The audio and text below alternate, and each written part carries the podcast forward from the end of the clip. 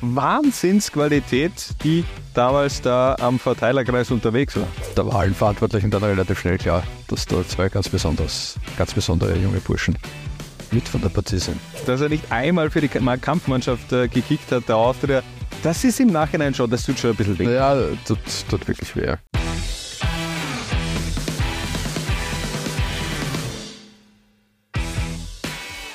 Lowlights baniert heute eine 144 Millionen Euro teure Talentschmiede 11 der Austria. Wie wir auf diese Zahl kommen und wie das Ganze funktioniert, hier eine kurze Erklärung. Wir haben Spieler rausgepickt, die in ihrer Jugend Minimum eine Saison in Violett aufgelaufen sind und haben deren Karriere Höchstmarktwert als Referenz angegeben, um dessen Entwicklung auch zu veranschaulichen. Daraus ergibt sich dann eben auch dieser Gesamtmarktwert. Damit sollte alles geklärt sein. Wir gehen rein in die Startformation und beginnen natürlich beim Goalie. Wer steht bei uns zwischen dem Pfosten, Harald? Der schöne Heinz Heinzlin. Der schöne Heinz, den verbinde ich eigentlich nur mit der Austria, ist aber ein Fake-Wiener. Oder gar kein Wiener, weil er ein Linzer ist. Heinz Lindner kommt aus dem Nachwuchs des LASK und ist äh, während Akademiezeiten aus der Linzer Fußballakademie in jede der Austria gewechselt. Und dann hat er wirklich auch jede Etappe der äh, Pfeilchen durchgemacht. Also mhm. auch bei der Zweier dann debütiert, 2008 ja, in Liga 2. Mit 17 Jahren schon in der mhm. zweiten Mannschaft debütiert, mit 19 dann bei den Profis, hat sich dann gegen Robert Alm und Schauvel Schaffer durchgesetzt. Und dann der größte Erfolg natürlich der Meistertitel 2013, der bislang letzte nicht Red Bull Salzburg Titelträger in Österreich. Ähm, danach 2015 ins Ausland gewechselt, ein paar Fehlgriffe getätigt, meiner Meinung nach. Äh, in Sachen Vereinsauswahl? Ja, er hat sich dann entschieden, in die deutsche Bundesliga zu wechseln. Zu Eintracht Frankfurt hat dort aber keine Rolle gespielt, ist nicht zum Einsatz gekommen. Dann ähm, Grasshoppers Zürich, Zürich abgestiegen, Wien, Wiesbaden abgestiegen. Ähm, dann in Basel wirklich erfolgreich gewesen ähm, und dann zum FC Sion und auch dort abgestiegen. Also dreimal im Grunde abgestiegen. Es gab auch keine Ablöse.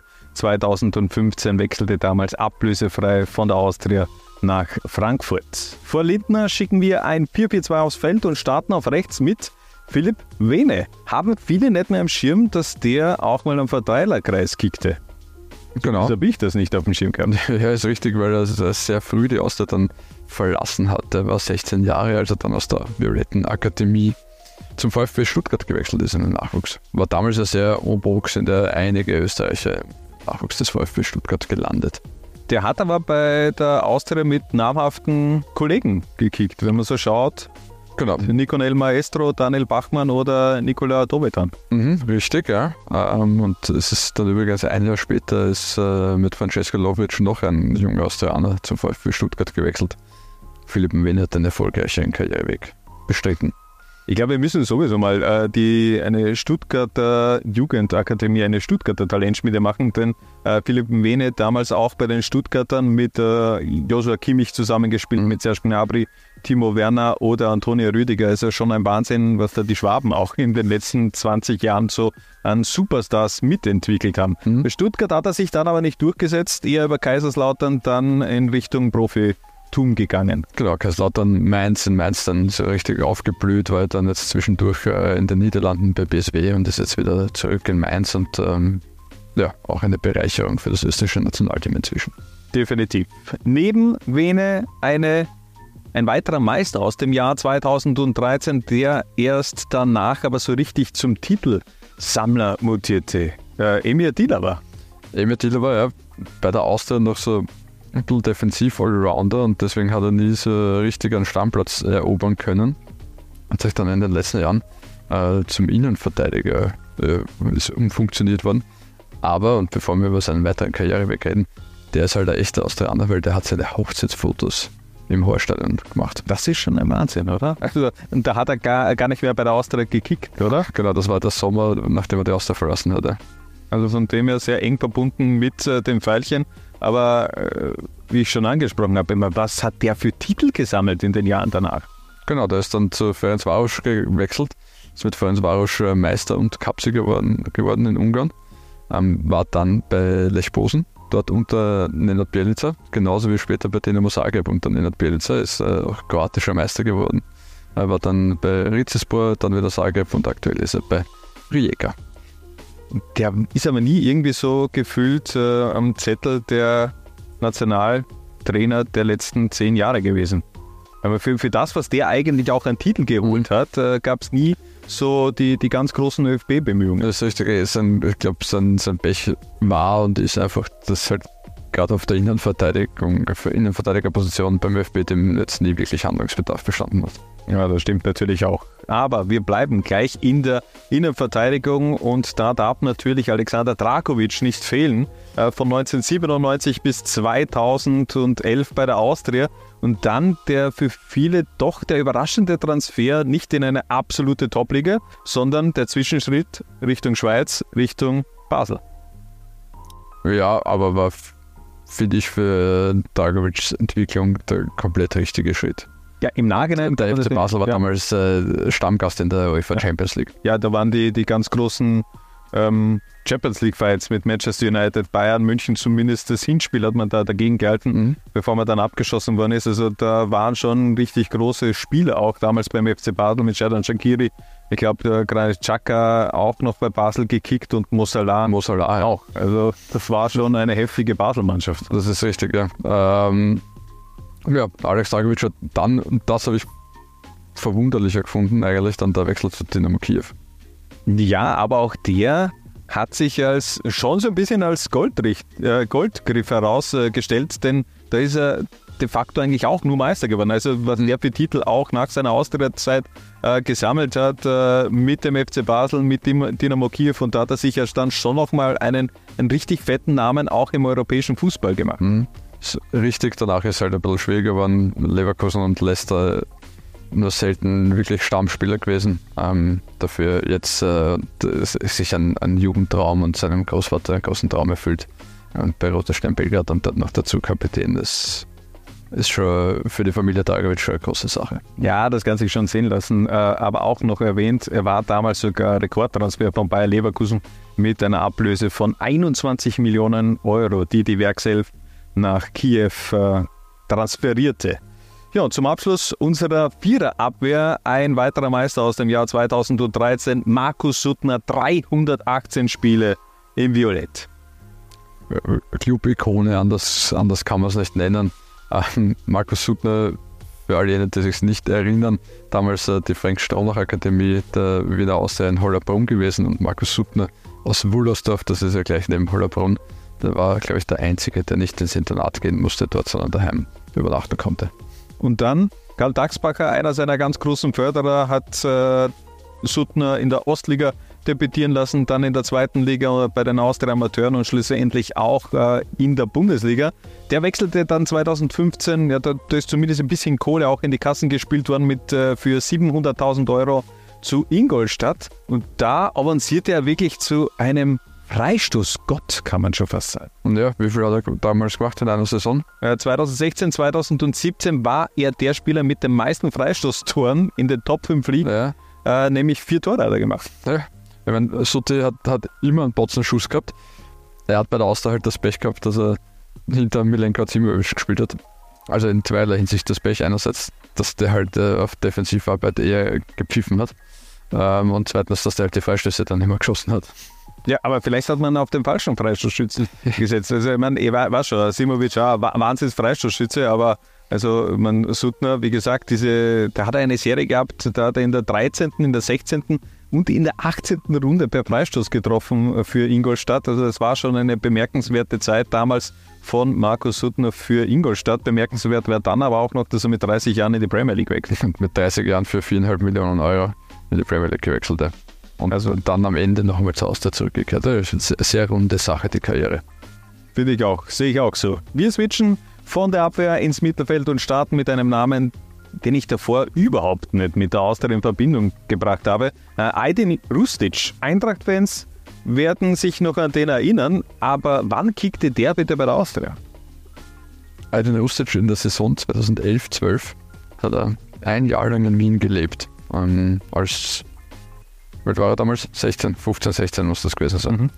Ähm, ist ein Australier, äh, hat auch 24 Länderspiele für Australien gemacht. Äh, Mama Rumänien, Papa Bosnier und äh, ist dann bei einem Fußballturnier in England aufgefallen und ist zu Nottingham gewechselt, ähm, weil ihm die versprochen haben, sie machen ihn zum wahrscheinlich nächsten Superstar. Und er ist mit der ganzen Familie nach England übersiedelt. War dann doch nicht ganz so. Ähm, hat irgendwie nicht gepasst und äh, Aydin Rustic hat sich dann an Ante Gallet gewandt. Ante Gallet ist ein, hat eine Fußballschule in Wien, ist, ist ein Mann, den man, den man kennt. Äh, es geht sehr in Richtung Technik, Technik-Fußballschule und ist ein Kroate und wahrscheinlich über den, den bosnischen Papa ist da irgendwie der Kontakt hergestellt worden und dann ist er der junge Aydin Rustic nach Wien gekommen hat für die Austria gekickt. Allerdings nur ein Jahr, weil die Austria der Familie keine Wohnung zahlen wollte und der Aydin da bei Bekannten gelebt hat ein Jahr. Ja, und später dann nach Deutschland gewechselt zu Schalke 04, dort auch äh, äh, Leroy Sané kennengelernt, einer seiner besten Freunde scheinbar, und äh, dann nach Groningen, Groningen und äh, mit 20 Jahren auch in der Eredivisie debütiert. Du hast es eh schon angesprochen, australischer Nationalteamspieler hat dort auch schon ähm, für die Australier in, bei einer Weltmeisterschaft in Katar gekickt und mittlerweile in der Serie A bei Hellas Verona. Neben Rustic einer der, ja, würde ich schon sagen, polarisierendsten österreichischen Kicker der Nullerjahre. Äh, was für eine Karriere und was für ein Abgang am Verteilerkreis war das von Paul Schaner.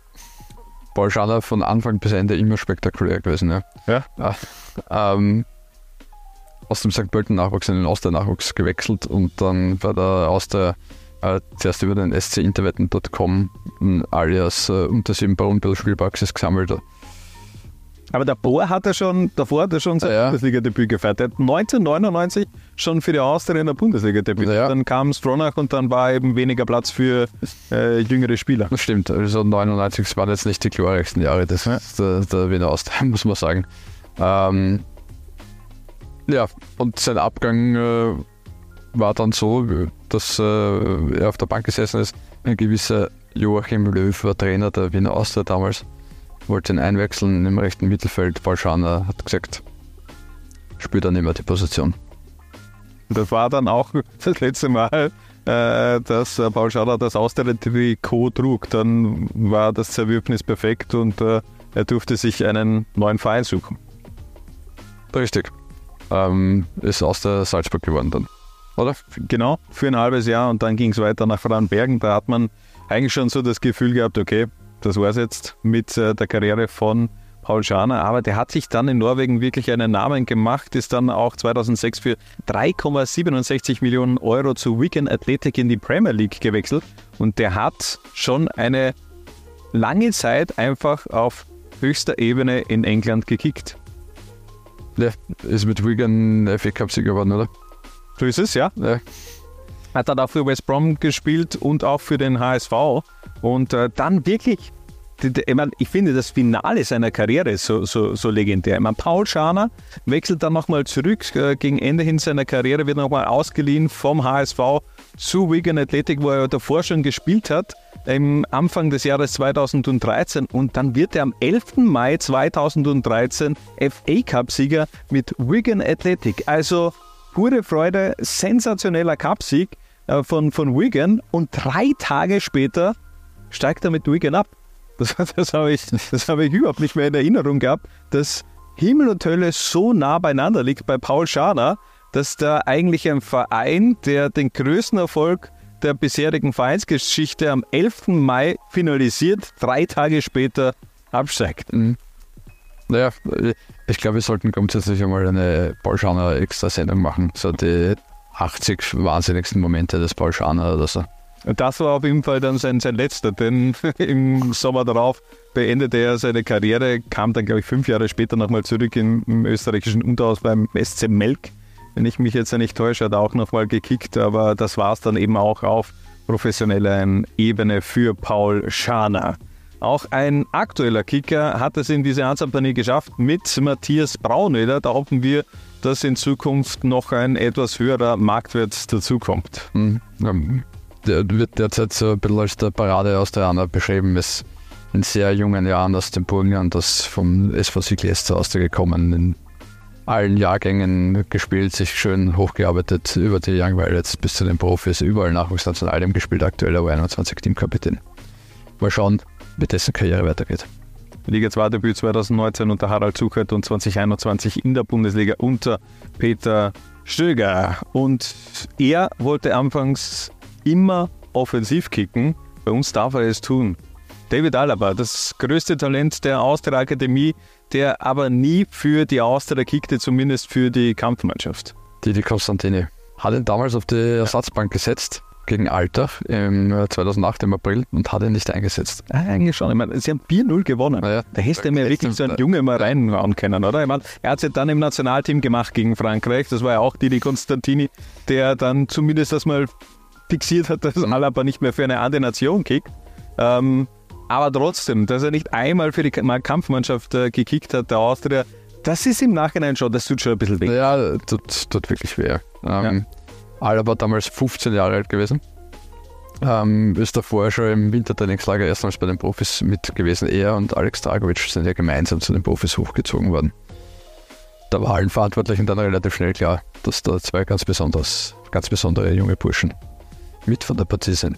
Ich meine, er hat ja zumindest äh, auf österreichischer Profi-Ebene gekickt, nämlich damals 2008 in Liga 2 bei den damaligen Austria-Amateuren. Äh, so haben die Young Violets damals geheißen.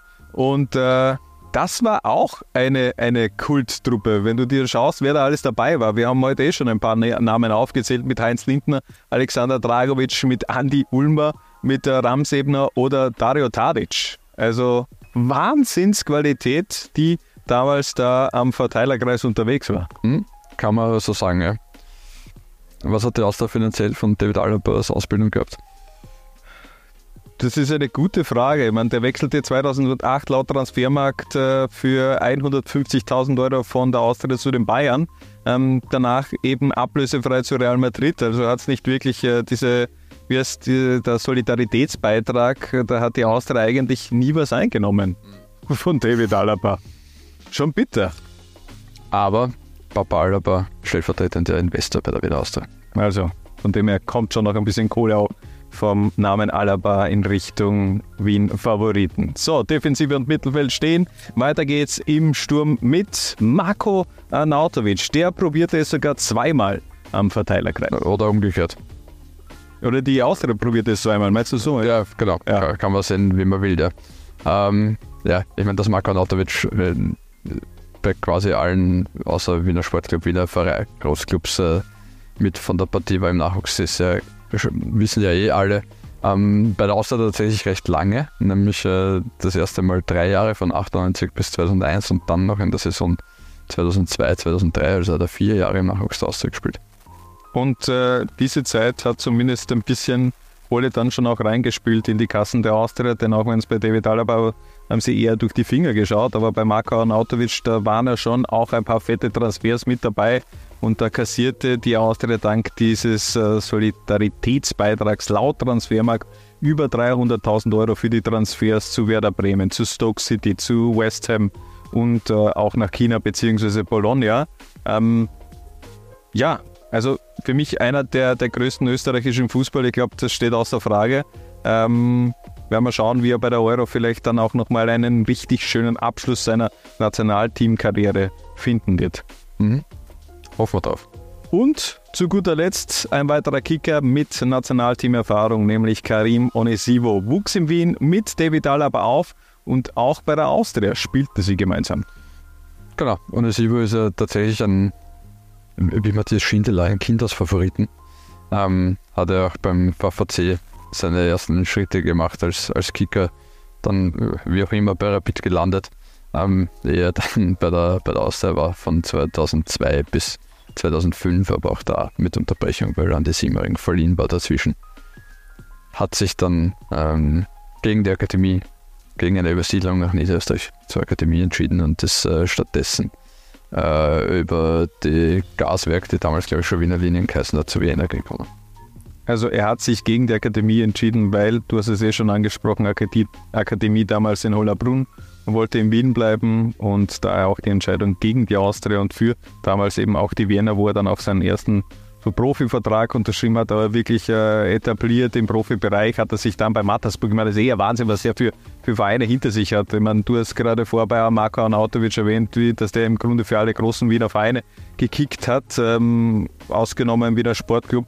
Ich meine, Karim Onisivo hat noch mehr Vereine im Wiener Fußball hinter sich mit dem VVC Rapid, Austria Simmering, Austria, Team Wiener Linien, Vienna und ja auch noch für Ostbahn 11, da hat er auch noch gekickt. Und äh, das ist schon ein Wahnsinn, wie sich der dann aber doch nochmal ähm, berappelt hat und zurück in die Erfolgsspur gefunden hat. Stimmt, also der war wirklich ein Spätzünder. Also man hört ja von Leuten, die damals bei der Ostbahn spielen gesehen haben, da war er glaube ich dann 19, dass, äh, dass man dem nicht angesehen hätte, dass der mal ein Bundesligaspieler wird, ja? geschweige denn ein Nationalteamspieler. Mhm. Ähm, hat er zwischendurch auch äh, Kfz-Mechaniker-Lehre noch gemacht. Ähm, aber eben ja, über aus der Salzburg und dann Mattersburg ist halt tatsächlich geschafft. Und dann beim FSV Mainz 05 dann 2016 angehört und seitdem ja wirklich auch eine Vereinsikone in Mainz geworden. So, unsere Anzahlpanier steht aber damit die Talentschmiede 11 der Pfeilchen. Wer ist der nächste große die nächste große Austria-Transferaktie? Das ist die Frage an euch. Rein damit äh, mit euren Vorschlägen in die Kommentare. Harald, hast du jemanden im Petto? Wer wird der Nächste, der diese Ansatzpanier der Talentspiele vielleicht in den nächsten paar Jahren mal auch sprengen wird und mit dabei sein wird? Ich möchte da niemanden zu großen Jetzt legen. Es ist schon eine, eine ganz große Auswahl, die wir hier getroffen haben. Passt, sehr gut. Ein bisschen Fahrt, aber, aber, aber macht nichts. Ja, wir freuen uns auf jeden Fall über jedes Like und äh, über jedes Follow auf YouTube. Das soll es dann aber auch gewesen sein. Macht's gut und bis zum nächsten Mal, wenn es wieder heißt Low Lines paniert.